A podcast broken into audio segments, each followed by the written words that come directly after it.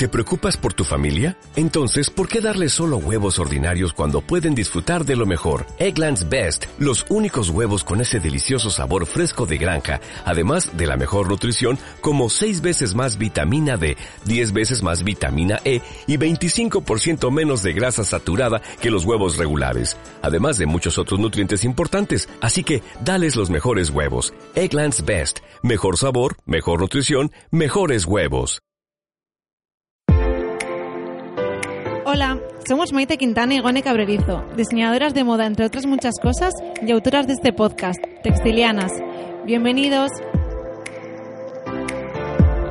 Dos veces al mes tendremos tertulias en torno al sector textil. Invitaremos a expertos, empresarios y diseñadores de todos los ámbitos relacionados con la moda, para que conozcamos bien todas las facetas de este sector. Por otro lado, este podcast pretende ser un diario a bordo donde os contaremos la evolución de nuestra aventura empresarial y para ello compartiremos con vosotros nuestras reflexiones y locuras. Maite y yo tenemos una larga lista de gente a la que queremos que conozcáis y con la que queremos mantener una charla distendida entre amigos para poder aprender de ellos desde su propia experiencia. Podéis encontrarnos en iVoox y nuestra Instagram muitu barra baja. Os animamos a que os suscribáis a este podcast, que compartáis y nos mandéis vuestras sugerencias. Bienvenidas textilianas. Hoy tenemos a una mujer que lo mismo te hace una colección impresionante, donde se respira al mismo tiempo fuerza y delicadeza y que encuentra el equilibrio perfecto mezclando colores que en principio parecían imposibles de combinar entre sí. Por otro lado, es una ilustradora maravillosa que consigue que te quedes boquiabierto con cualquiera de sus obras. Esta pedazo de artista es Yanire Lano. Bienvenida, Yanire. Bienvenida. Qué nervios. Hola chicas, ¿qué tal? ¿Qué tal? Nada, pues nada, bueno, hemos pensado que eres una persona muy interesante y que nos gustaría que la gente te conociese porque tienes muchas aventuras que contar, que algo nos, has- nos has estado contando.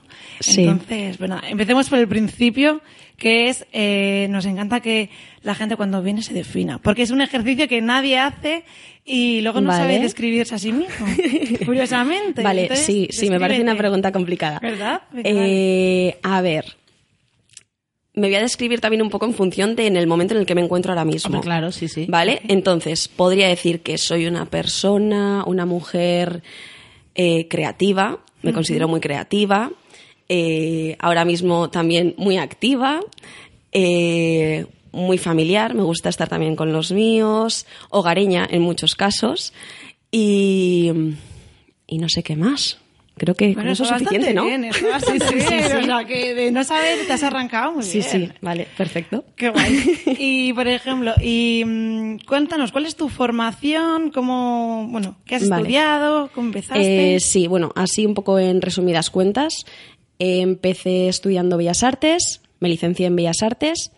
Eh, no tenía pensado dedicarme a la moda en un principio, pero eh, hice un intercambio en Brasil, entonces allí me dieron la oportunidad de hacer optativas de moda, porque era un centro de artes que entre ellas estaba la carrera de moda, y bueno, fue algo que me gustó, entonces al volver y terminar la licenciatura en Bellas Artes, pues decidí hacer el máster en moda.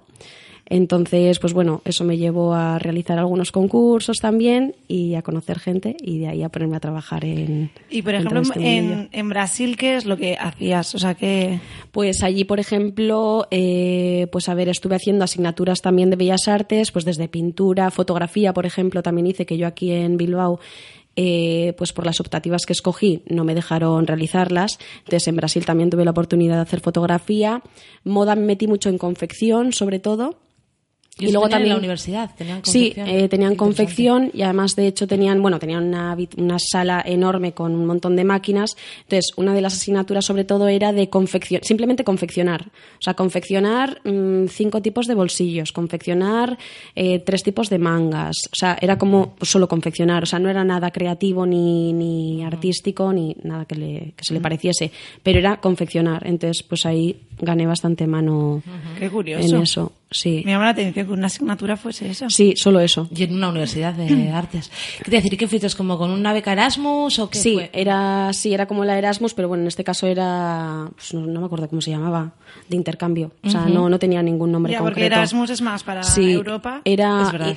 era Beca América Latina, creo que se llamaba. Ya. Entonces- Y tú antes de querer, bueno, de ir a Brasil, de interesarte por la moda, cuando estudiabas Bellas Artes, ¿qué pensabas? ¿En qué te pensabas? Ojo, pues sinceramente no pensaba en nada. O sea, yo me acuerdo cuando estaba en el colegio que mm, todos los lo que más me motivaba era hacer trabajos eh, grupales, eh, todo que tuviese algo que ver con manualidades o presentaciones de algún trabajo eh, que tuviese que dibujar o que yo qué sé. Todo artístico. Sí, todo artístico. Entonces tenía claro que mi rama iba a ser esa. Entonces, en el momento que entré en Bellas Artes tampoco pensé muy bien qué, qué rama iba a coger, me tiré por artes gráficas, porque en ese momento pues pintura sí me gustó, pero tampoco era algo que quisiese desarrollar y me metí más pues por eso, artes gráficas, toda la parte de silografía, estampación, serigrafía, esa fue mi... Claro, y luego tú mi- tienes también tu vertiente de ilustradora, como hemos comentado al principio. Sí, Y bueno, que yo tengo que decir que yo empecé a dibujar, bueno, entre otras cosas porque mm, al estudiar moda me lo exigía, pero era porque era maravilloso verte. O sea, era como, qué facilidad esta mujer, qué bonito lo hace, quiero hacer como ella, en plan, quiero ser como ella de mayor. Lo que, lo que pasa es que teníamos la misma edad, lo cual iba tarde. y es verdad. Entonces, eso, había mucho, o sea, bueno, es que cuéntanos un poco porque has hecho mm, series, ¿no? Son Sí, diferentes. sí. A ver, en Madrid, eh, pues para sacarme un poquito más de dinerito, eh, dije, en ese momento estaba viendo la serie de, de Peaky Blinders, por ejemplo. yo sí, me dio por ahí. Ahora yo ya no soy tan fan, no sé, me dio en ese momento y ahora con la nueva temporada no estoy tan enganchada, fíjate. Pero bueno, Ah, yo no la he visto, todavía no salió en Yo Netflix, sí. ¿no? Mm, Sí, en Yo Netflix. sí lo he visto y es un poco Sí. flojera, tengo que Sí. decir, pero o la emoción del principio. Sí, la del principio sí, me tenía ahí enganchada, entonces dije, pues voy a empezar a dibujar personajes de Peaky Blinders, que está así como un poco en auge. Y entonces nada, pues empecé a dibujar y se me ocurrió hacer una exposición. Entonces, eh, en Madrid, eh, pues bueno, un amigo mío que trabaja en La Virgen, que es una marca de cerveza de allí de, de Madrid, y tienen varios bares por Madrid Centro, y entonces me dijo, oye, pues que sepas que en esta sala estamos exponiendo, en este bar, entonces, eh, si quieres tú dime y te ponemos a tu disposición lo que quieras. qué y entonces decidí exponer ahí, invitar a, pues, a todos los amigos que tengo de allí de Madrid y nada, pues salió todo muy bien, la verdad. Y aquí Estaba también hiciste tus cositas, ¿no? De ilustración de exposición. Sí, porque en, ¿no? tu hermana, que es arquitecta, ¿no hiciste también alguna exposición? A mí me suena que... Mm, yo creo que no. De cosas que No, eh, claro, son ilustraciones que hice en Brasil en su momento de, Ah, vale. con tinta china y que las tiene en su estudio. Mm, Vale, vale. sí, que vale. las colgó en su estudio. Claro, yo creo que es esa que alguna me- imagen sí, que te he enseñado. puede ser, puede sí, ser. Sí, sí, Y a ver, bueno, para la gente que no te conozca y no esté viendo ahora mismo eh, tus ilustraciones, Sí. eh, bueno, describe un poco cómo son. Bueno, ya has dicho de los personajes de Peaky Blinders, pero también has hecho de, no sé si eran amigas o yo sé, Sí, tengo en sí, mi mente eh, sí, mujeres sí. y, bueno, Hice, pues a ver, mira, es que hay como varios tipos de técnicas, ¿no? La primera, por ejemplo, eh, dibujaba y hacía el tema de las sombras todo con Bolivic, que me dio por ahí en esa época, todo Bolivic, y luego aparte añadir eh, tintas acuarelables, ¿no? Entonces era un poco mezcla, era pues el Bolivic negro y luego el color de la tinta. Eh, que además quedaba como bastante contrastado.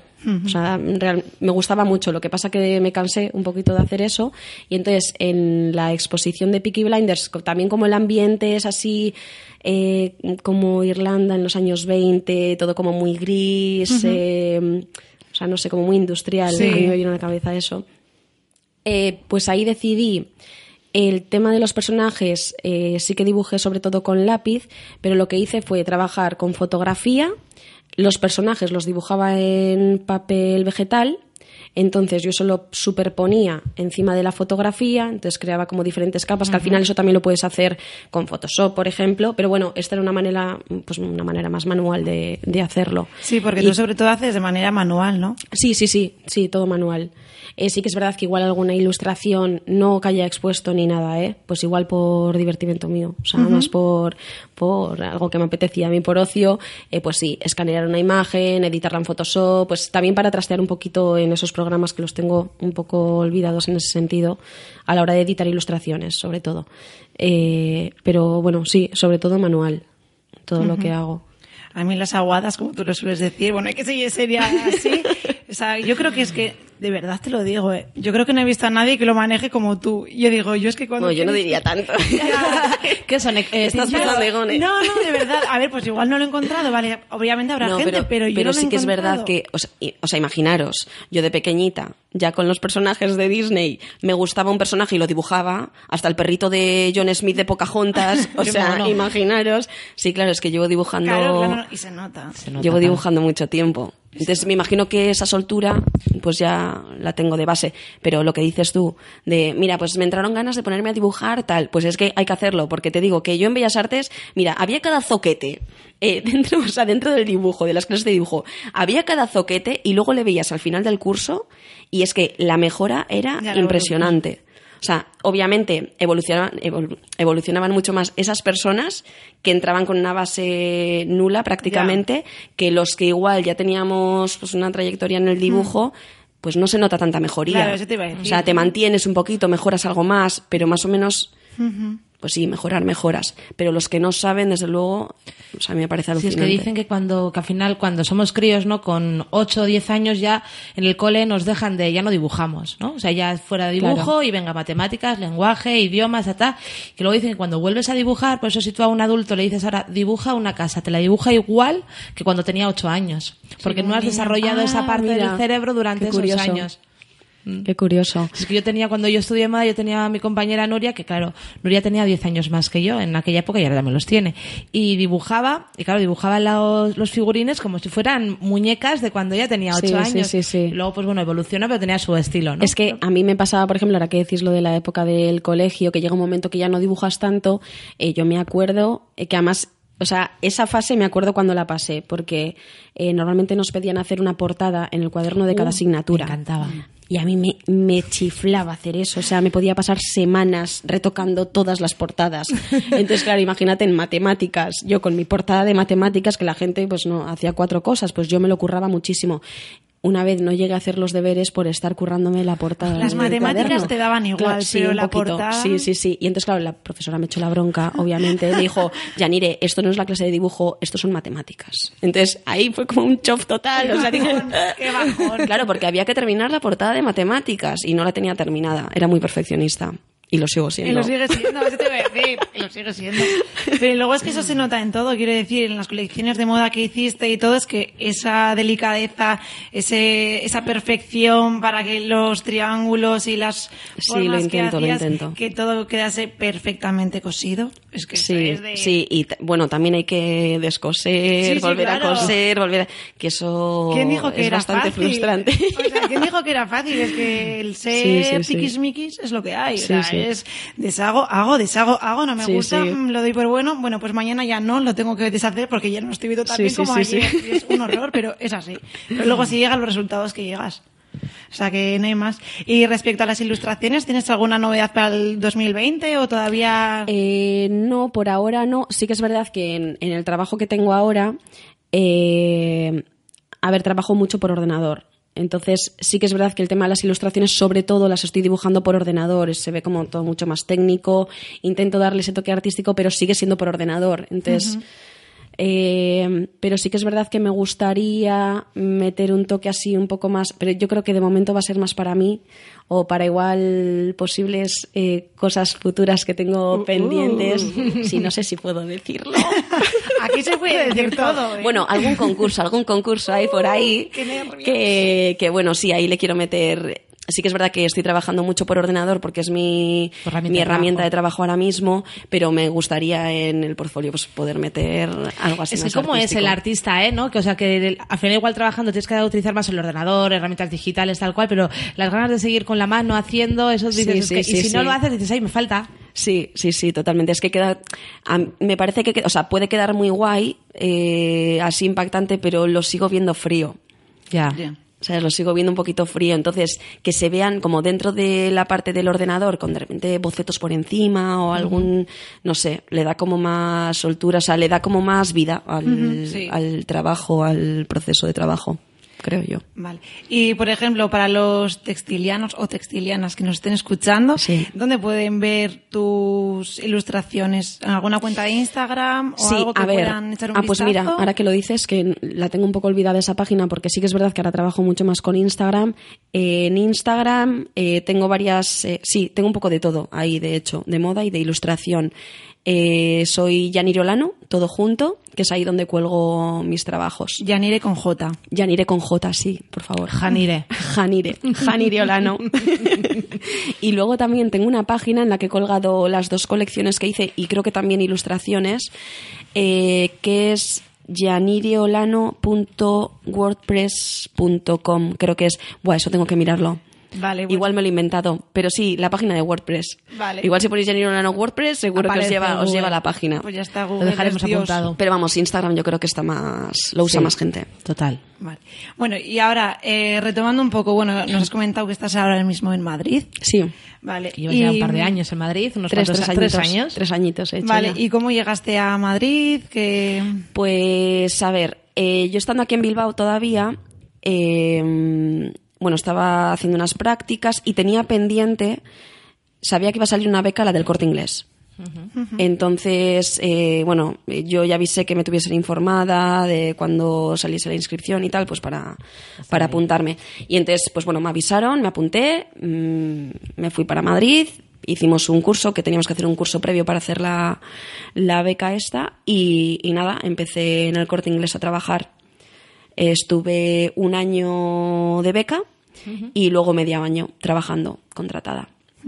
¿Y qué tal la experiencia en general? Pues la experiencia muy bien, porque sí que es verdad que, por ejemplo, a la hora de hacer fichas técnicas o de trabajar mucho con tema fichas técnicas no había trabajado todavía y es eh, bueno con programas sobre todo que tampoco había trabajado pues con el Draw por ejemplo o Illustrator eh, que de hecho trabajo mucho más ahora con Illustrator con el Draw era más en, en el corte inglés pero o sea conoces herramientas que no que desconocías y al final pues no sé te dan un poco de rodaje dentro de y más seguridad a la hora de trabajar y de hacer pues algo tan sencillo como un dibujo Ya. eh, pues bueno, no sé, ahí he ganado en seguridad, la Claro, verdad. porque ser- contenta. igual la gente se piensa que un diseñador lo que hace es dibujar figurines. Y no es eso. O sea, que No, realidad, no, no. la realidad no es esa. Claro, es todo mucho más técnico luego al final, o sea, eh, tienes como una parte creativa hasta cierto punto porque al final tienes que diseñar algo mucho más comercial, o sea, no tienes la soltura igual a la hora de en un concurso pues puedes hacer lo que te dé la Sí, gana, ¿no? porque es tuyo, pero pero claro, tienes que pensar la parte comercial a qué público va dirigido, tienes como varias restricciones, digamos, en ese sentido. Eh, y, y sí, y bueno, y trabajar con esas herramientas al final te das cuenta que es muy técnico todo, que lo que dices no es solo un boceto, o sea, al final eh, tienes que trabajar con medidas, con eh, fornituras, eh, pues bueno, es un poco... Cuéntanos un poco, porque a mí lo de las fichas técnicas me interesa un montón. ¿Qué son las cosas que tienen que aparecer en una ficha técnica sí o sí? ¿no? Diríamos que haría, habrá Sí. unas, unas plantillas como estándar, ¿no? pero luego Sí. cada marca o cada eso dice, no, a mí ponme el tamaño de esta pun- puntada de pespunte, por ejemplo. Sí, a ver, mira, yo en el corte inglés sobre todo trabajé, me metieron en punto, que yo no había trabajado nunca en punto, empecé trabajando en síntesis, entonces, claro, el tema de pespuntes y eso en el punto había. no había, no, era más pues tipos de punto, eso sí, que, o sea, es un mundo así un poco más complejillo, aprendí mucho en ese sentido en el corte inglés, Eh, pero bueno, lo que me decías, por ejemplo, de la ficha técnica, lo importante, pues al final, eh, pues tienes que poner lo primero, el delantero y la espalda de la prenda, el dibujo, El o sea, lo que es el dibujo, en plano, digamos, puedes darle un toque así un poco más de movimiento, pero delantero y espalda. Tienes que poner pues el nombre del diseñador, a qué proveedor va dirigido, el, el- la talla, eh, calidad, color, eso va todo en la primera página.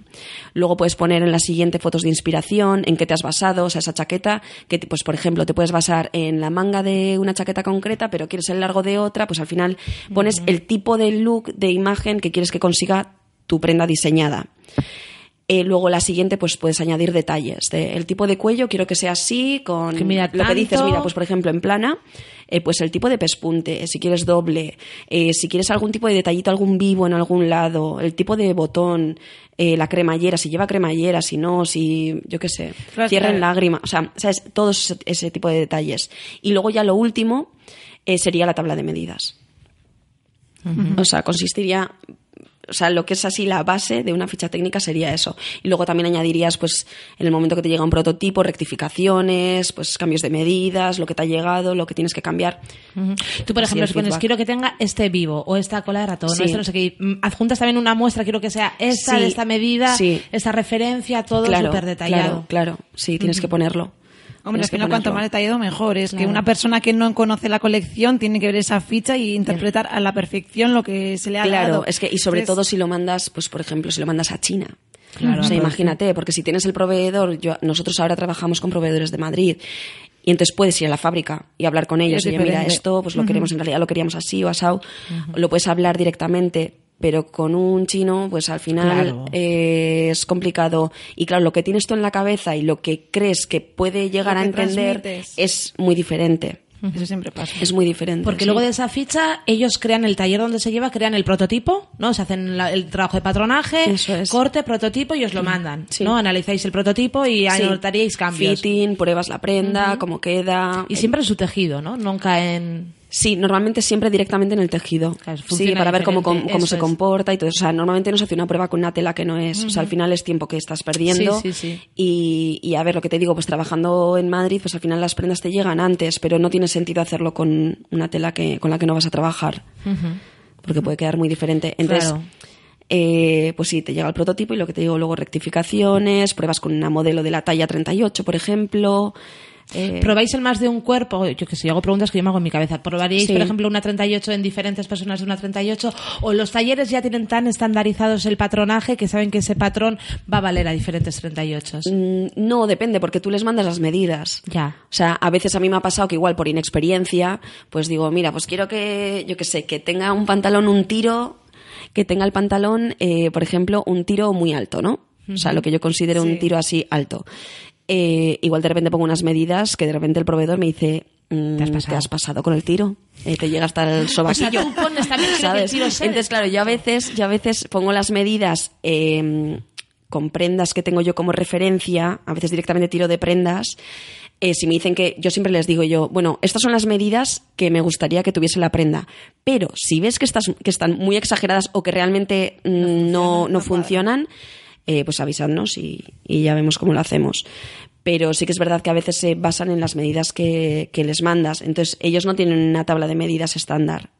Te pueden decir, mira, pues este hombro. Lo que hacemos, por ejemplo, con el trabajo que tengo ahora, nos llegan las prendas. Entonces, como estamos en la oficina y estamos ahí, pues yo me pruebo todo. Entonces yo digo, pues yo tengo una talla tal, pues esta se podría considerar una S o una M o lo que sea. Entonces, eh, también, pues si hay alguien en la oficina, oye, ¿te puedes probar esto a ver cómo te queda? Es un poco así, un poco. Es que, por ejemplo, siempre alucino. ¿no? Mira, yo tengo una amiga y su socia tienen las dos la misma talla. Y les queda la ropa totalmente diferentes a una y a la otra, porque tiene el cuerpo diferente, pero utilizan la misma talla. Yo creo empresas como, pues bueno, grandes marcas que ya conocemos, ¿no? Mm, La misma 38 funciona en cuerpos diferentes y a mí eso me, me parece Claro, una- claro. una bomba. Claro, claro. Eh, por ejemplo, pues el tema pantalones, que yo el tema pantalones lo veo más complicado que una Sí. chaqueta. O sea, Sí, la chaqueta es como que se adapta mejor el pantalón. Pues eh, uno de los pantalones que sacamos en esta temporada, que era de polipiel y así un poco durita, es que le cabe a un montón de gente. Tiene un poco de lasta en el tejido, eso sí que es verdad, entonces se adapta mejor al cuerpo. Pero a mí eso me parece alucinante. O sea, Claro, es que al final... también tiene estudiadísimo los, los patrones o La morfología la morfología humana, Claro, sí. que claro. luego adaptarán igual, perdón, sus patrones que tienen para las medidas que tú le mandas. ¿no? Claro, Harán claro, un- claro, claro. Me empezó una cosa muy interesante. que para todo esto voy a introducir y para que los oyentes se ubiquen, bueno, perdón por mi voz, eh, que con las navidades me están pasando factura y soy yo, ¿eh? Sigone. Por si acaso os confundís y no hay una cuarta persona. Vale. Eh, bueno, es que eh, Yanira ahora mismo está trabajando para en una marca de una super influencer y nada, entonces es por eso de lo que ella está hablando. Bueno, cuéntanos un poco Sí. la marca y todo. Y así Vale, ya como- introducimos a la gente, es. quién está detrás de la marca. Vale. Eh, a ver, eh, trabajo en Name the Brand, que es la nueva marca de María Pombo. Ole. Ole ahí. Nivelazo.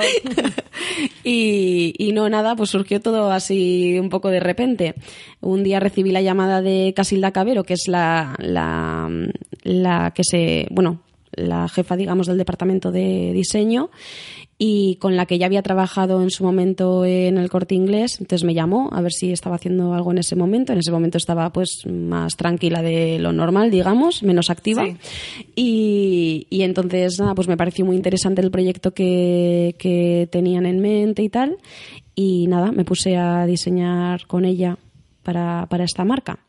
Y, y, nada, muy contentas porque al final estamos haciendo pues lo que nos apetece, lo que nos gusta, lo que obviamente le gusta a María, porque siempre nos reunimos con ella para, para tomar todas las decisiones. De hecho, eh, sin su consentimiento no va nada a ningún lado. Claro, ella tiene que marcar un poco la línea, ¿no? Las claro, pautas claro, y todo. claro, claro, y por por eso, supuesto. o sea, ¿de qué trata exactamente la marca? Es la de María Pombo y es lo que ella se pondría, entiendo, inspirada sí, en sus claro, claro. O sea, vivencias. todo lo que solemos buscar normalmente es al- lo que creemos que a María le puede gustar. Obviamente, sí que es verdad que María le quería dar un toque más mujer, porque por ejemplo su hermana tiene la marca de Tipi Tent, que es, o sea, es más, es más tipo sport, es más sudaderas, sí que tiene jerseys, o sea, tiene un poco de todo, pero, pero la ve un poquito más juvenil, digamos, no es tan para mujer, para sea, más vuestra mujer, por ejemplo, ¿cómo es?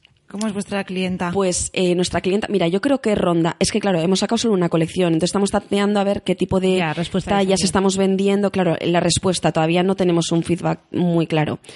Eh, pero más o menos con las prendas, las tallas que hemos ido ven- eh, vendiendo hasta ahora, eh, que suelen ser más pequeñas, eh, yo creo que ronda entre los 28, te diría, 28, 42 aproximadamente. Ese es nuestro. joven. Sí, más tirando a una mujer joven. O sea, porque también los patrones, pues hay algunos vestidos que son más, más ceñidos, que igual, pues a una mujer de 50 años, pues igual no se ve con ese vestido. Pero eh, sí que es verdad que en las próximas colecciones, a ver, esta colección, eh, para que entendáis más o menos cómo, cómo va todo, vamos a sacar siempre mini colecciones cada cierto tiempo.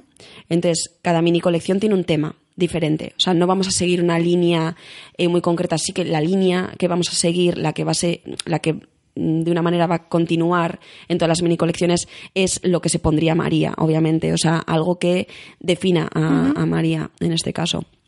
Pero bueno, la primera colección era de fiesta, de Inspiración Estudio 54. Era mucha, mucha fiesta, vestidos más cortitos, eh, escotes, eh, mucho brilli brilli, que eso pues no a todo el mundo le gusta, obviamente. O sea, yo creo que el público ahí pues igual es un poco más reducido. Pero las siguientes colecciones eh, van a ser más del día a día. O sea, nos adaptamos un poquito también al tiempo en el que En estamos sacando la colección. Claro, porque esta colección, ¿cuándo salió? Esta ¿Fue en colección salió en noviembre. Noviembre. Claro, sí, en noviembre, sí, más para Aunque también Navidades. eso tiene muchas cosas brilli brilli, pero también igual son cosas que te puedes combinar en tu día a día. O sea, depende cómo te las sí, de, bueno, pongas. sí, pero uy, es que había mucha lentejuela. Ya. Entonces la lentejuela no Sí. siempre puedes meterla en tu día a día. Lo veo como mucho Más especial, es mucho más especial. La siguiente sí que es más del día a día hay algunas prendas que son un poco vestidas, tienen un giro así un poco más vestido, entonces ahí sí que le puedes meter un toque más informal, aunque sea una prenda vestida, pero le puedes dar otro toque, más para ir a trabajar o pero esta primera colección era, o sea, iba dirigida a las fiestas de Navidad y Nochevieja. Y la venta que es online. Solo online, sí. Hemos, hace poco sacamos, bueno, hicieron una pop-up de cuatro días en Madrid y la verdad que la respuesta de la gente fue buenísima, sobre todo porque mucha gente tenía un concepto de la marca y de las calidades errónea, digamos, eh, porque luego viéndola in situ pues nos dijeron, jo, pues no me imaginaba que tuviese esta calidad, o sea que realmente que- sí, es que, que tocarlo fue muy grato. No tiene nada que ver con la, lo online está muy bien, pero verlo eso en persona, tocarlo, Sí. Y de hecho, que Otro- sepáis que eh, los dos primeros días de la pop-up estuve allí y la primera clienta que vino, bueno, no fue la primera, pero fue la primera a la que atendí yo y de repente, nada, hablando con ella, estaba emocionadísima porque se estaba llevando el vestido Brigitte, que es un vestido así con un toque rosa, mucha lentejuela y tal, pero de patrón así sencillitos, muy guay. Y, y nada, se lo probó, estaba encantadísima de la vida, súper emocionada, que bueno, que encantada con la calidad, todo, todo. Y, y claro, yo hablando con ella me decía, pues es que yo soy de un pueblito así pequeñito, espero que no se repite, que nadie se lo compre, porque es que somos cuatro gatos en ese pueblo. Y yo, ¿de dónde será esta chica? Y yo, voy a fijarme en el acento. Bueno, pues no le noté acento. Y yo dije, esta es vasca fijo. Y le digo, oye, ¿tú de dónde eres? Y me dice, yo, eh, yo soy vasca. Y le digo, ah, yo también. Entonces ahí ya, si la chica estaba emocionada, bueno, yo también, estaba doblemente emocionada. Bueno, pues la chica de Eibar. Ah, fíjate. Sí, de Eibar. Y luego es que encima, eh, mi compi de trabajo también, Iciar Aragón, que es parte de la marca, eh, me dijo, dice, pues espero que no coincida con una compra que hicieron también de Eibar, que fue una compra bastante grande. Entonces, Jolín. espero, por favor, miren que no hayas coincidido con. Bueno, o que no hayas coincidido las dos con el mismo vestido. Porque, sí, sí, de Eibar. Si coinciden, se acordaría de ti también. Sí, ¿eh? seguro. Sí, sí, la sí. colección entiendo que son pocas prendas. ¿Cuántas prendas son en esta colección que habéis lanzado ahora? Eh, pues eh, teníamos 17 prendas. Bien. En total. Ah, son unas Creo cuantas, que 17. ¿eh? 17. Son pantalones, partes de arriba, vestidos y hacéis también Sí. partes superiores, o sea, como sobre Eh, mira, en este caso sí que hemos. eh, tenemos un traje chaqueta, por ejemplo, pero abrigo abrigo todavía no. En la siguiente colección tendremos más opciones. ¿Y la tirada ha sido grande o habéis hecho una tirada más pequeñita. Más pequeñita, sí, claro, también hay sí, que sí. tantear, Eh, probar. al final, pues hemos tirado un poco de los mínimos que Claro. te exigen los proveedores. O sea, al Es final. producción local, o sea, Sí, en España. Sí, sí, en Madrid. O sea, los proveedores son de, de ah, espera, ¿de dónde eran? De Alcorcón, de Boadilla del Monte Qué y bien. de Puente Vallecas. Muy bien. Ahí queda. También es Está una forma de hacer una colección pequeñita, también es una forma también de que el cliente se sienta igual más especial, ¿no? De- aparte Sí, que empiezas no, como y además que lo decimos, hay, de hecho, hay algunas prendas que, por ejemplo, eh, con los tejidos que habíamos elegido, eh, se habían quedado sin stock, entonces no nos llegaban ni siquiera para hacer los mínimos que habíamos pedido, entonces teníamos que reducir más la cantidad de esas prendas. Y, por ejemplo, el vestido que se llevó, miren, la de Eibar, eh, hicimos solo 100 unidades, que además son poquísimas, y el, el vestido está agotadísimo. Qué bien. Agotadísimo. Por cierto, Entonces, sí. voy a saludar a Miren de Ibar porque está aquí a tope, escríbenos si nos escuchas. Es que lo estaba pensando y digo, mira, qué maja Miren, aquí está. ¿Cuántas personas trabajáis en Si se puede decir, ¿eh? ¿Sois un equipo grande? ¿Sois un equipo pequeño? No, somos joven? pequeñitos. Sí, a ver, eh, pues es que tampoco los he contado, pero 15. ¿qué te diría? No, yo creo que menos. Fíjate, yo creo que menos. Si añado proveedores y así, no, No, llegamos pero a, bueno, no, pero no llegamos a días. 15. Ah, no, no sé. estáis todos los días, Somos-. Sí, pues estaremos cuatro personas, cinco personas, seis. Eh, no siempre estamos todos en la oficina, pero estamos, en realidad estamos siempre en contacto. contacto, sí. ¿Y cómo Pues- os organizáis? pues, por ejemplo, estamos dos en diseño, tres con María también, siempre que nos reunimos con ella. Eh, luego hay también un equipo de marketing, un equipo que lleva las redes. Eh, pues bueno, entonces estamos siempre conectados pues porque siempre necesitamos a veces cosas de uno, de otro, sobre todo si, por ejemplo, alguna clienta también para el que lleva el tema de los emails, preguntas que hacen las clientas en cuanto al diseño, pues a veces nos reenvían a nosotras, nos ponen en copia en esas preguntas que hacen las clientas y contestamos directamente las de diseño, pues porque a veces eh, son cosas que igual pues el que está llevando el tema de no los sabe. emails de multimedia no desconoce. Es que yo creo que es lo bueno que tienen unas, un- o sea, las empresas pequeñitas, digamos, es como que esa cercanía y esa, y yo, y ya luego respecto a la empresa, la comunicación directa entre todos los departamentos es que es clave y Sí. facilitan muchísimo. Y dices, mira, Sí, sí. a ti también como diseñadora te gusta tener el feedback de si algo está funcionando, si no, al otro pues le hace una pregunta a una clienta y eso pues que te lo, que te lo Sí, no, es súper interesante porque hasta ahora tampoco había trabajado en, en una empresa así pequeñita o nada que se haya empezado desde cero. y, y es que me parece súper gratificante porque estás, igual metes mil horas, pero es que te da igual. O sea, te da igual siempre y cuando tengas tiempo. Sí, sí, O sea, sí. yo ahora mismo estoy soltera, no tengo hijos, entonces, para Sí, no pasa digo. nada. Pero es que tocas todos los palos. Desde las fotos de campaña vas allí a ayudar, a opinar también sobre las fotos que se están sacando. Eh, normalmente siempre coincide todo el mundo. O sea, cuando ves que una foto está bien hecha, es que se ve. Se sabe. Claro. O sea, se sabe. Entonces, eh, luego también las fotos, por ejemplo, de mm, las que van en la web, por ejemplo, pues las hicimos en el estudio donde tenemos la oficina. Eh, pues también, pues estás viendo las fotos que se están sacando, si están todas ok, pues lo hablas con el fotógrafo, o sea, estamos todos, todos, todos conectados todo Eso el rato. superguay, es que aprendes mogollón de todo. Es como Sí, es una oportunidad sí, sí, que y aparte muy que guay. cuentan contigo para todo. Claro. ¿Sabes? No eres uno más de la empresa. O sea, sí, te sientes súper valorada con todo lo que haces en general. Entonces, eh, la verdad que me considero una sortuda de haber acabado. en O sea, digamos que has, que has encontrado tu sitio, ¿no? Sí, sí. Has encontrado tu de sitio. momento, por favor, que me quede como estoy. O sea, Mira, qué bueno, es que eso está súper guay, o sea, porque de hecho es que es como de cajón, si te sientes valorada, tú también das más, quiere decir, porque, porque te nace, y, ¿no? me, y me da igual quedarme más tiempo en la oficina. Pero o sea, porque te nace quiero decir, al final, o si llego a casa y se me ocurre algo, eh, yo qué sé, pues al final sí que es verdad que estás un poco enganchado al WhatsApp, como hay, hay tanta facilidad de comunicación ahora mismo y tan directa, que sí que es verdad que, bueno, eh, tenemos un chat de cuatro personas que nos mandamos ahí temas de diseño y así. Entonces, cuando se nos ocurre algo, lo mandamos, lo vemos y da igual que sean las 11 de la noche, que es que lo ves, pero porque te sale. Porque te gusta Ya, tu trabajo, sí, además. O sea, lo haces porque te sí, y porque te estamos nace. contentas con ello y no sé. O sea, al Claro, final- pero qué importante también es el ambiente de trabajo, ¿no? Porque sois Sí. poquitos, pero además, por lo que nos has contado antes, nada más estáis como unidos, que os lo pasáis Sí, bien, sí, que disfrutáis. Sí, no, le decía a Maite antes y yo, es que todos tenemos el mismo nivel de idiotez, o sea, de idiotez digo en los momentos de ocio, ¿eh? No digo cuando estamos trabajando cada uno está lo suyo y con lo que tiene que hacer, pero en el momento de la hora de la comida o es que todos somos muy parecidos. Entonces, no sé, hemos creado un grupito muy majo, estoy súper contenta, o sea, de todos los sitios en los que he trabajado, o sea, mejor ambiente de trabajo imposible. Podría, me arriesgo a decir que, que sí, que es que imposible. O sea, es que no. Estoy, estoy muy contenta y no quiero que cambie. Qué guay, nos alegramos mucho por ti. Sí, gracias. y luego ya, por curiosidad, ¿cómo es trabajar con una influencer? Pues eh, la verdad que yo estoy muy contenta.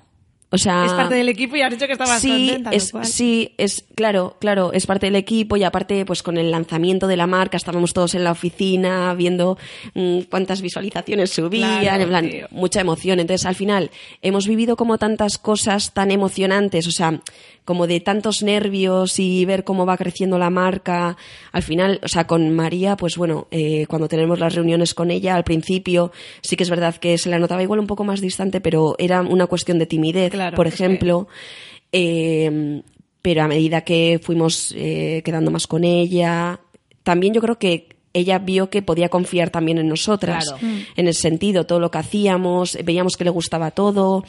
eh, o sea, es muy fácil trabajar con ella, la verdad. Siempre que le mandamos algo que yo que sé que igual en ese momento no se puede reunir con nosotras y le mandamos algo por WhatsApp de, oye María, ¿qué te parece esto? Que es que tenemos que tomar la decisión ya, que el proveedor nos está poniendo ya Ya. eh, las pilas. Entonces, contesta en el momento, todo le gusta, o sea, es muy fácil. Es muy fácil trabajar con ella, la verdad. O sea, yo estoy súper contenta. Y obviamente antes de, de meterme en esta marca, siempre te queda esa pregunta de, bueno, a ver qué tal, cómo, Ya. ¿sabes? cómo reacciona también o cómo nos llevamos. Y yo estoy encantada de la vida. Sí, porque al final son personas, ¿no? Eso que dices una Sí. chica no- normal, bueno, una chica que no, tiene su sí, familia, sí, sí, normal. Y que, tus amigos, y que os digo que luego trabajo. también cuando tuvimos la fiesta de, de inauguración de la marca y todo, que estábamos allí todo el equipo con un montón de gente. O sea, cuando habló ella, habló súper bien. Y aparte es que siempre dejó claro desde el principio que esta marca es un equipo, o sea, que es un equipo que hay detrás súper importante, o sea, que remarcó muchísimo Qué eso. gustazo. Sí, y eso se agradece muchísimo y es que emociona, o sea, Claro. cuando estaba hablando era como, es que, qué maja es esta chica, por Dios, o sea, Claro, es que la marca no es María Pombo, eso no, también ha sido un Claro, poquito es de, esa- claro, es de ella obviamente, pero ella es consciente de que tiene un buen equipo detrás y es que y lo reconoce, o sea, y lo hace ver y se ve que está contenta con nosotras y Qué guay. y, y eso se transmite, es que se transmite, o sea, no hace falta que nos lo diga, o sea, solo ya con vernos y cómo nos sonríe al vernos y Qué guay. entonces ¿De dónde viene el nombre Name the, name the Brand? pues a ver, hubo un, una, con- bueno, un poco de lío con lo de Name the Brand, porque la cosa era que la gente, o sea, el proyecto en sí, no es que la marca se llamase Name the Brand, el proyecto se llamaba Name the Brand, que significa que eh, los seguidores de María iban a elegir el nombre de la marca. ¿Qué es lo que pasó? Bueno, eh, se puso Name the Brand y pusimos Capsule Zero como la primera colección que íbamos a sacar, pues porque no teníamos nombre, no teníamos nada, y es como, pues cápsula cero, no viene de ningún lado, tal. Vale, perfecto. ¿Qué es lo que pasó? Que a medida de, de, pues, de seguir haciendo todo, todo el proceso de creación, pues al equipo de, digamos, de diseño de lo que es la marca, les empezó a gustar el nombre de Name the Brand. Oye, pues Name the Brand, nos molan, A mí tal, tal. me gusta, ¿eh? Capsule Cero. A mí Capsule Cero, por ejemplo, me gustaba también mucho, pues porque al final también eh, todas las colecciones que vamos a sacar, las mini colecciones, parten de cero, siempre de un tema diferente. Entonces, se podría claro. considerar Capsule Cero también. Entonces, a la hora de elegir las opciones, metieron Name the Brand, Capsule Zero y luego metieron otra que era Love You Mess, creo que, o Love You Mess, creo que era creo que se llamaba así. Bueno, pero en, en, un principio no iban a ser ni Name the Brand ni Capsule Zero. O sea, quiero decir, eso era el proyecto. Lo que pasa que moló el nombre y entonces se pusieron esas tres opciones. ¿Qué es lo que pasó? Que la gente votó Name the Brand. ¿Y qué es lo que pasó? Que en las etiquetas de cartón ponían Name the Brand y la gente, uy, qué tongo, no sé qué, porque si ya lo teníais elegido, tal. Y es como, no, no, es que el proyecto se llamaba Name the Brand. O sea, la primera colección, todo el tema de etiquetado, eh, lo que lleva la prenda cosido, de hecho, en la prenda pone María Pombo, porque tampoco teníamos nombre. Claro. Entonces, eh, todo, todo el tema de etiquetas, todo lo que pusiese ahí, era el proyecto en sí, ¿cómo se llamaba? La siguiente colección eh, sí que iba a tener el nombre eh, que hubiese escogido los seguidores. Pero lo que os digo, como se puso de opción Name the Brand, Gusto. pues en la etiqueta pone Name the Brand, pero no porque ya estuviese elegido, sino porque era el proyecto. El proyecto se llamaba así. Ahora, ¿qué es lo que va a pasar? En la siguiente mini colección, en la etiqueta de tela que va cosida en la prenda, pondrá Name the Brand. No pondrá María Pombo. Cada Sí, o día sea, es el nombre. Ahora es el nombre de la marca, claro. Ahora es el nombre. Las etiquetas serán, o me imagino que no sé si el diseño lo cambiarán o qué, porque fue algo provisional en un primer momento. Eh, entonces, ahora la marca se llama Name the Brand. Pero entonces, no sé si, por si ha- había gente que se había quedado como, no, si ya se sabía, lo de los votos es un tongo. No. O sea, la Ya, gente ¿qué es votó eso? y sí, sí. Me llama eso. la atención que el, que el nombre de la marca en sí no sea María Pombo, porque mira que lo- era lo más fácil de explotar realmente. Ya, pero creo lo que más no es- obvio. Sí, ya, pero creo que en- no sé si María en su momento tampoco quería que se llamase María Pombo, o sea, igual por no quemar, no sé, su nombre. sí, no sé, no, la- no apete- funcionaba, yo creo que no le apetecía, o sea, eso como tampoco estoy dentro Sí, de sí, las decisiones sí. que se han tomado en ese sentido, tampoco te sé contestar, pero yo creo que desde el principio tenían claro que quería que fuese otro nombre, que tampoco se terminase de relacionar con María Pombo, no por nada, sino pues igual por no explotar de más tampoco su nombre, ¿sabes? Ya. Por no Sí, sí, sí, puede ser. No tengo ni idea.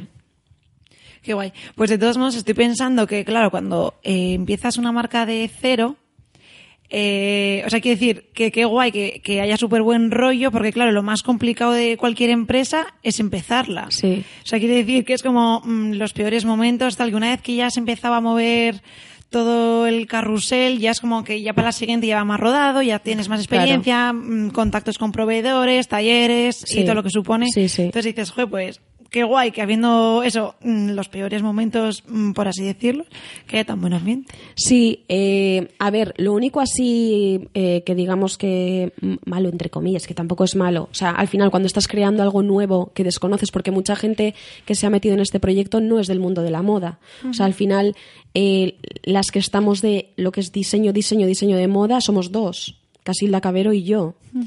Eh, entonces, eh, sí que es verdad que, por ejemplo, pues la gente que trabaja en este proyecto ha ido aprendiendo a medida que hemos ido creando todo. ¿Por qué? Pues porque desconocían los tiempos de, de creación eh, dentro de los, yo qué sé, pues los tiempos que tienen los proveedores, que al final no solo están diseñando para tu marca, es que tienen otras marcas detrás, claro. tienen otros tiempos de producción. Cuando se ponen con una prenda, se ponen solo con esa, no pueden parar de confeccionar prendas de otras marcas tampoco. Claro. Entonces, a veces, pues, por ejemplo, la gente se volvía muy impaciente de, jo, pero están tardando, faltan dos semanas para esto todavía. Y es como, sí, sí, es que, es que no se puede hacer de otra manera, ¿sabes? Entonces, eh, el hecho de querer sacar algo ya no siempre se puede. O sea, hemos, hemos llegado a los tiempos, pero hemos llegado a los tiempos, eh, o sea, porque hemos estado ahí a tope, insistiendo con todo y, y también haciendo ver a la gente que no está dentro de la moda que se llevan otros tiempos. No es como el que diseña, yo qué sé, el que se dedica a publicidad y está editando un vídeo. O sea, al final eh, tardas, tienes otros tiempos. Pero O sea, aún así, me parece alucinante que todo esto, más o menos con lo que nos has contado, que el tiempo que, que os ha llevado mm, sacarlo a la venta. Si no ha sido nada. O sea, quiere decir, vale que hay tiempo, es que todos lo queremos como para el ya, porque es lo nuestro y parece que el taller que está esperándonos con los brazos cruzados a que nos atiendan. Pero dices, joder, en realidad yo creo que ha sido súper rápido. Sí, el tiempo de... Sí, o sea, al final sí que es verdad que como el trato también es más personal entre proveedores, Más directo. más directo también, pues bueno, a Casilda también la conocían de hacía muchos años y yo qué sé, al final eh, pues también han hecho un sobreesfuerzo dentro de... No, no, por supuesto, o sea, Eso que quede claro, que todos los proveedores, proveedores con los que hemos trabajado han hecho un sobreesfuerzo máximo. O sea, eh, lo que viene a ser un pronto moda, el Ya, pronto ya. moda famoso, pues esto ha sido más que pronto moda. O sea, Pues muy bien, gracias proveedores por ayudar a Yanire y al equipo de María Claro, Pombo. porque ponernos igual en diseño estabais dos personas, pero dos personas que conocíais ya proveedores, sabíais de talleres, sabíais de tal, entonces eso también hace que todo te... Sí, y les explicas el proyecto, también Sí. María tiene mucho tirón, también les interesa a ellos, obviamente. Claro. Eh, yo creo que han metido más horas de las que deberían haber metido, igual puede ser. No sé cómo se habrán organizado, la verdad, no he estado ahí Bueno, presente. no entonces, pero, pero sí, en principio salió todo adelante y obviamente estamos intentando que las siguientes colecciones eh, pues ir un poco más por delante. Esto nos ha pillado un poco así de repente porque también todo se fue gestionando en realidad hace un año. Lo que pasa que en verano, pues lo típico, cuando la gente está aquí para allá, o sea, al final es muy difícil reunirse y en septiembre eh, fue cuando nos pusimos de lleno, a tope, a- pero súper a tope. Y entonces nos ayuda también el hecho de tener pocas existencias, o sea, pocos, pocos diseños. Eh, si tuviésemos una colección más grande, pues bueno, mm, yo creo que estaríamos mm, hablando de, de otros tiempos, obviamente. Pero A mí me parece bonito eso de colecciones como más cortitas, más cápsulas, más... Es más especial. Sí, a mí me parece súper interesante y sobre todo por lo que os digo de cambiar los temas, porque al final no estás haciendo todo el rato lo mismo. Y también vas conociendo al cliente, qué es lo que le gusta, lo que no, que- lo que os digo, el feedback todavía no lo tenemos mm, al 100%, o sea, eso yo creo que lo veremos después de un año, eh, cómo se ha ido Ya. mm, conformando así la, la marca, pero... Es que eso de ca- cada tres meses o cada cuatro meses una colección de 80 unidades, o sea, de 80 modelos. Sí. Eso me empezó una locura, o sea, al final es que Sí. te metes en una rueda, ¿no? Sí, sí. Sí, no, en este caso, pues eso. eh, a ver, sí que es verdad que esta primera colección iban a ser creo que 12 diseños y al final fueron 17, pero porque, pues Bueno, lo típico, fue igual, pues María nos iba sacando cosas de, jo, pues me gusta esto, lo otro, tal, si pudiésemos hacer esto, tal. O sea, pues se fue creciendo un pelín hasta donde pudimos. Eh, pero bueno, yo creo que de momento se va a mantener como ese rango así de 17, 20 igual diseños como mucho. Es que hay veces que también luego a la hora de hacer de los looks completos, y es, jo, pues me falta una prenda de arriba, Claro, me falta una de claro, abajo. Entonces, claro, con claro. esas mm, demás que te faltan para hacer el look Sí, es lo que nos completo, pasó, es lo que cuando nos pasó. ya llegas de 12 a 17. Sí, Entonces sí, ya, sí. pero es que con esas 17 ya es como Que me queda perfecto. redonda. Sí. Eso es, ya es como mm, Sí, perfecto. intentas crear el look, claro, y de hecho es lo que estamos haciendo con esta nueva colección. O sea, al final van a haber prendas externas también, de punto, eh, van a haber prendas muy guays, así que estar atentos, por favor. Sí. Porque sí, Hay sí. que seguir a Name the Brand. namethebrand.es, por favor, ¿eh? Ahí todos a tope. Y sí, sí, no, estamos, estamos muy contentos, la verdad. Y Pues bueno, va- vamos a estar ya, vamos a ir acabando y hacemos siempre, no es como un juego, ¿vale? Pero ¿qué A ver. un poquito de preguntas miedo. de no son comprometidas. No es el hormiguero, pero es- antes te hemos dicho que te describas en, pocas palabras y ahora te vamos a decir, Yaniro Lano, ¿cómo te ves de aquí a 5, 10 años? ¿A 5 o 10 años? Sí. Mira, tu- pues tu me lo planteé hace un tiempo Sí. y yo me veo coordinando una marca. Fíjate guay. lo que te digo. Sí, guay. No sé si mi marca o otra marca, es que me da igual, pero me veo coordinando una marca. Cuando O sea, dices más mi sobre marca todo- es tu marca de Yaniro Lano. Quiero sí, decir. Sí. Genial. Bueno, de Yaniro Lano o puede que tenga otro nombre. Bueno, pero para saber si hablabas de ti. ¿Y qué sería el Sí, trabajo sí. de coordinar una marca? Coordinar, pues gestionarlo prácticamente todo, estar en... to- o sea, lo que estamos haciendo ahora, pero con, con otro tipo de responsabilidad. O sea, al final, yo ahora, por ejemplo, pues sí estoy en la parte de diseño haciendo muchas fichas técnicas, que me encanta, o sea, porque al final, eh, con el ordenador, vamos, dibujo súper bien. O sea, Fíjate. es- no es verdad, o sea, que he ganado mucho en eso y era algo que, por ejemplo, me faltaba. Cuando empecé a trabajar en el corte inglés era algo que, de hecho, es que no sabía dibujar por ordenador. Entonces, eh, me ha venido muy bien. Eh, pues la ligereza esa con la que trabajo habitualmente, pues bueno. Y, y sí, pues coordinar, coordinar todo. Pues lo que estoy haciendo ahora, pero yo creo que con, Con más, más responsabilidad. responsabilidad. Sí, sí, con más responsabilidad. Sí, sí, es que no. Es un, a ver, es que no sé explicarlo exactamente. Me veo como en una imagen así, no sé. O sea, es algo que tengo yo en la mente, cómo me veo, pero no te sé decir exactamente. A pelearlo, a por ello. Sí, Me sí, encanta. a tope, a tope. Igual la fichamos. Nunca se sabe. Nunca se sabe. Eso guiña el ojo, vale, y otra cosa. mm, Bueno, estás trabajando en moda de preta porter, pero ¿tú cómo ves la moda? O sea, ¿cómo crees que es, en qué momento está la moda y cómo crees que va a ir evolucionando? La forma de consumir que tenemos. Pues a ver, yo creo que la gente... Jo, es que es complicada la pregunta, ¿eh? Porque sí que es verdad que es que hoy en día todas las personas, cuanto más compren, más barato, ma- o sea, Más buscan más calidad a bajo precio. O sea, al final es lo que nos ha pasado también, por ejemplo, con Name de Brand. La gente se quejó de que eran prendas caras. Y es que al final es que la gente desconoce el curro que hay detrás. Claro. O sea, al final lo que les cuesta a los proveedores, a los talleres confeccionar una chaqueta concreta con una hombrera, un tipo de bolsillo, con un vivo eh, redondeado, que no es fácil hacerlos. Al final, si una prenda a nosotros nos cuesta 40 euros, imaginaros, pues a cuánto lo tenemos que vender. Claro. Pues si en ciertas marcas eh, te venden esa misma chaqueta a 39,99, pues mira, no sé a cuánto les habrá salido la chaqueta. Obviamente trabajarán también con otras unidades. Eh, nosotros trabajamos con los mínimos, nos va a salir más caro, obviamente. Hacéis una producción local, que eso también Sí, claro. tiene otro coste, porque las personas que están trabajando Claro. ahí, pues bueno, son, son locales. Entonces la gente yo creo que habla muchas veces por desconocimiento. Total. Siempre. Total. Entonces sí, pues la gente consumista a tope. Yo creo que tengo, por lo menos, espero que la gente, creo, creo, creo que la gente está cambiando en ese sentido. yo también creo que se está empezando a valorar un poquito más el diseño, la calidad. O sea, que realmente se valora y la gente lo paga. O sea, porque yo creo que, que es que debería ser así. Eh, yo apuesto por las prendas, las, las de fondo de armario, de estas que las tienes para toda la vida y que, y que ¿no? Que Estoy al final que no de pasan de, moda, que son como atemporales. Es que... Y, Sí, que le gusta, y se lo obviamente, y obviamente, te- pues bueno, si dentro de unos años te cansas de esa prenda, pues vale, también es entendible. Pero es que hoy en día la gente se cansa muy rápido de todo. Ujú. Total. O sea, se cansa muy rápido. Entonces, hasta yo estoy cambiando un poco esa idea, Yo, ¿eh? Porque es que antes sí que es verdad que era, pues bueno, cambiar cada dos ¿Sabes? por tres. Yo también creo que te cansas muy rápido, bueno, aparte porque con las redes sociales y todo es como todo el ya Sí, y 30.000 imágenes de tendencias en el ya. Sí. Y así cada segundo. Y luego también es la cosa de, como yo creo que tienen un precio tan, entre comillas, barato las cosas, te puedes permitir el lujo de deshacerte de ellas y comprarte una nueva. Sí, sí, sí. Pero si tú ya le das más valor a lo que tú ya estás comprando, comprando una cosa de mm, más calidad, Sí. ya es como no lo, no, no lo vas a No, y- y que seguro- tirar tan pronto. Claro, es que me imagino que también igual hay prendas por ahí que son caras y que realmente no tienen un patronaje Ah, bueno, ya. Decente, calidad, ni una calidad. Y a mí eso me parece, por ejemplo, una mala compra. Pero si tú estás comprando algo que, que sabes que de patrón está súper bien, diseño, calidad, o sea, es que, es que no te vas a deshacer de esa prenda.